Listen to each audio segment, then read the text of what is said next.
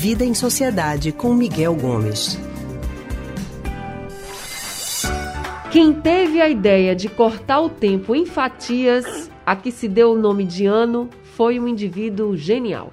Industrializou a esperança, fazendo-a funcionar no limite da exaustão. Doze meses dão para qualquer ser humano se cansar e entregar os pontos.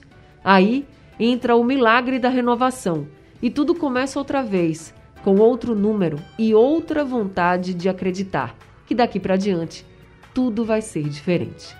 Essa poesia de Carlos Drummond de Andrade diz tudo, né? Hoje, primeiro dia útil do ano, e o sentimento de esperança parece estar bem renovado. É sobre esse assunto que a gente vai conversar agora com Miguel Gomes, que é historiador e psicólogo do Centro de Pesquisa em Psicanálise e Linguagem CPPL. Miguel, muito boa tarde para você. Seja bem-vindo ao Rádio Livre. Primeiro Rádio Livre do ano. Feliz ano novo para você. Obrigado, Anny. Um feliz ano novo para todo mundo que está nos ouvindo. Vamos ver aí o que é que 2022 nos aguarda. Essa demorinha para a gente entrar no ar, que eu estou aqui no sertão, aí tive que procurar um lugar com sinal.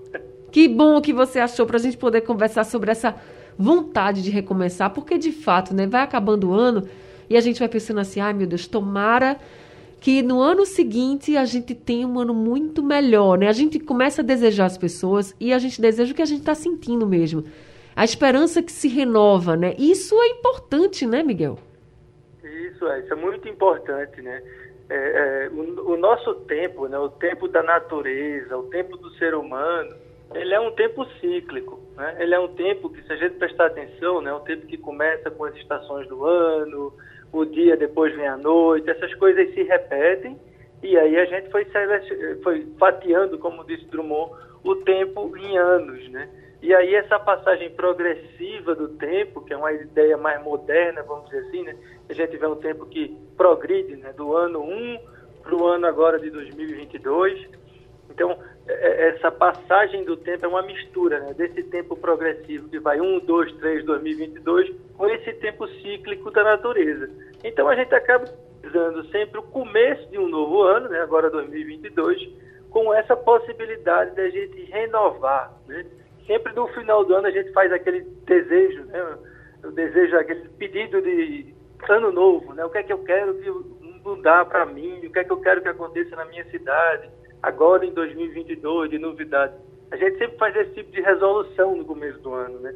A gente sempre aproveita essa época para dar uma renovada, né? renovada na, nossa esperança, renovada nas nossas perspectivas. Algumas pessoas renovam o guarda-roupa, enfim.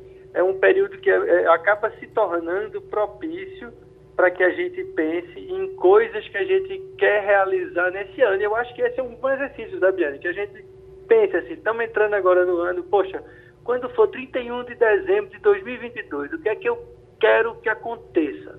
Né? O que é que eu estabeleço aí uma meta para mim, né? Então, bom, eu quero manter meu relacionamento com certas pessoas, eu quero, para quem tem esse objetivo, começar a comprar uma casa nova, né? ou eu quero procurar um emprego melhor. E aí você vai planejando seu ano com esse objetivo lá para o final é uma forma da gente tentar organizar o tempo e fazer essa renovação, não ficar só na palavra, né? A gente organizar um pouquinho para planejar essa mudança. Eu estava pensando nisso esse fim de semana, né? Pensando nesse, nessa poesia de Drummond hum. e, e dizendo assim, realmente foi muito genial. Porque já parou para pensar se a gente não tivesse essa marcação de tempo e a gente ainda tivesse, por exemplo, em 2020? Veja. Porque a gente, parece que a gente não passou, né? Assim, a, quando a gente para para pensar por 2020, parece que a gente ainda está lá, porque a gente ainda permanece em pandemia e tal.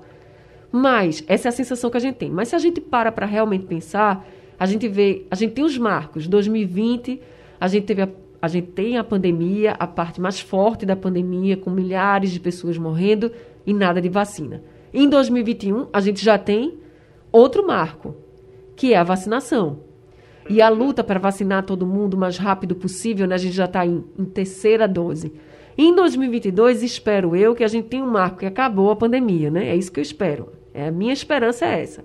Mas entende que se a gente não tivesse, imagina só, Miguel, a gente continuar vivendo aquilo tudo sem, sem ter nem esse, essa possibilidade, assim, de ter uma esperançazinha de que, poxa, será que ano que vem, será que depois desse momento a gente vai conseguir? Ia ser bem difícil, porque querendo ou não, essa esperança dá uma calentada no coração da gente, né?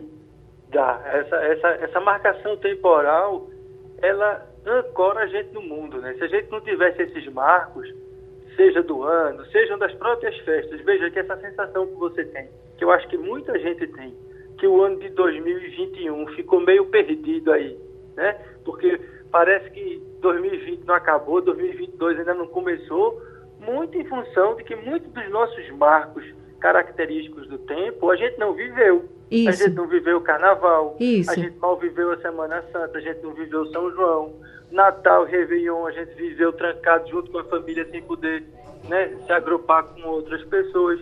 Então, é, essa passagem de um tempo, ela ajuda a gente a organizar o nosso dia a dia. E aí, a esperança exatamente é que agora em 2022 a gente consiga né, aprender a conviver melhor com essa pandemia. E quando eu digo conviver melhor, é a gente voltar a ter uma vida razoavelmente normal, né, na medida em que a gente tem a população vacinada, porque, enfim, pode ser que a gente não consiga é, é, acabar com a Covid, como a gente acabou, por exemplo, com a varíola, mas a gente consiga conviver com a Covid como a gente convive com a gripe, desde que a gente tenha uma vacinação em massa. Né? A gente vem observando aí agora o número de casos da variante Ômicron subindo no mundo, mas a gente vê que o número de mortes não acompanha essa subida no número de casos, justamente porque há um atenuamento da, da variante pela vacinação em massa que a gente vem fazendo.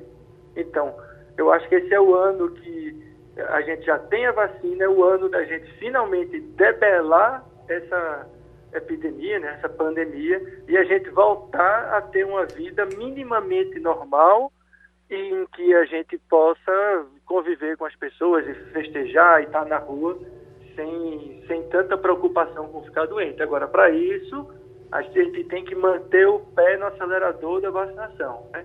A gente tem que quem não vacinou ainda, tomar a segunda, tomar a terceira, talvez precise de uma quarta, porque no futuro breve a gente pode ter uma vacina mais eficiente, que a gente não precise tomar tanta vacina assim, mas a gente não pode deixar de vacinar de jeito nenhum e aproveitar, quem sabe, a gente acabar com essa danada dessa pandemia para aproveitar o ano de 2022 para dar uma renovada também no nosso país. A gente esse ano tem a oportunidade de fazer mudanças aí importantes na política do país.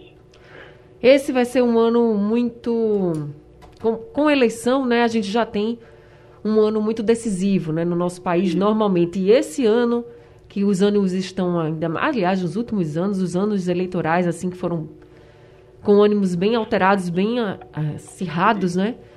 A gente imagina que esse também vai ser um ano muito difícil, mas espero que seja um ano de muita saúde acima de tudo. Isso, e assim, né, é um ano de eleitoral, um ano em que provavelmente a gente vai viver muito conflito político, mas Isso. que a gente saiba ter sabedoria para poder viver a política como ela deve ser vivida, no âmbito das ideias, nas discussões de projetos, do que as pessoas pensam para melhorar o país e nunca levando os problemas políticos para o âmbito pessoal, levando para a briga ou para o conflito. Né? Política não é o espaço de briga, é o espaço de discussão de ideia e de projeto. Então a gente precisa levar isso adiante com menos ódio e com mais amor no coração, que a gente está precisando disso, não só na política, mas na nossa sociedade de uma maneira geral. Diálogo sempre, né? A gente vive numa democracia e a gente precisa debater, dialogar não é brigar, é debater, dialogar, é colocar as ideias. É um ano, um ano que marca, é um ano eleitoral. E é um ano também que a gente precisa pedir muita saúde. Inclusive, uma outra frase que eu vi essa, nesse fim de semana também, que eu achei genial, de uma médica, ela botou assim: Espero que 2022 não seja 2020, ponto três. É, não, vamos bater até né? na madeira para Esse menino, eu disse, eu também espero bastante, né? Levanta a mão para o céu e vamos embora, que vai ser um ano diferente, vai ser um ano de, marcado pela saúde de todos e, e não vamos, por doença, se Deus vamos, quiser.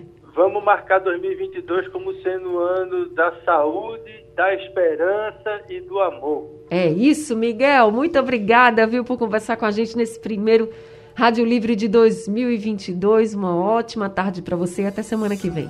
Até semana que vem, Anne. Um abraço para todo mundo aqui, diretamente de Buíque, do Vale do Catimbau. Para todo mundo aí.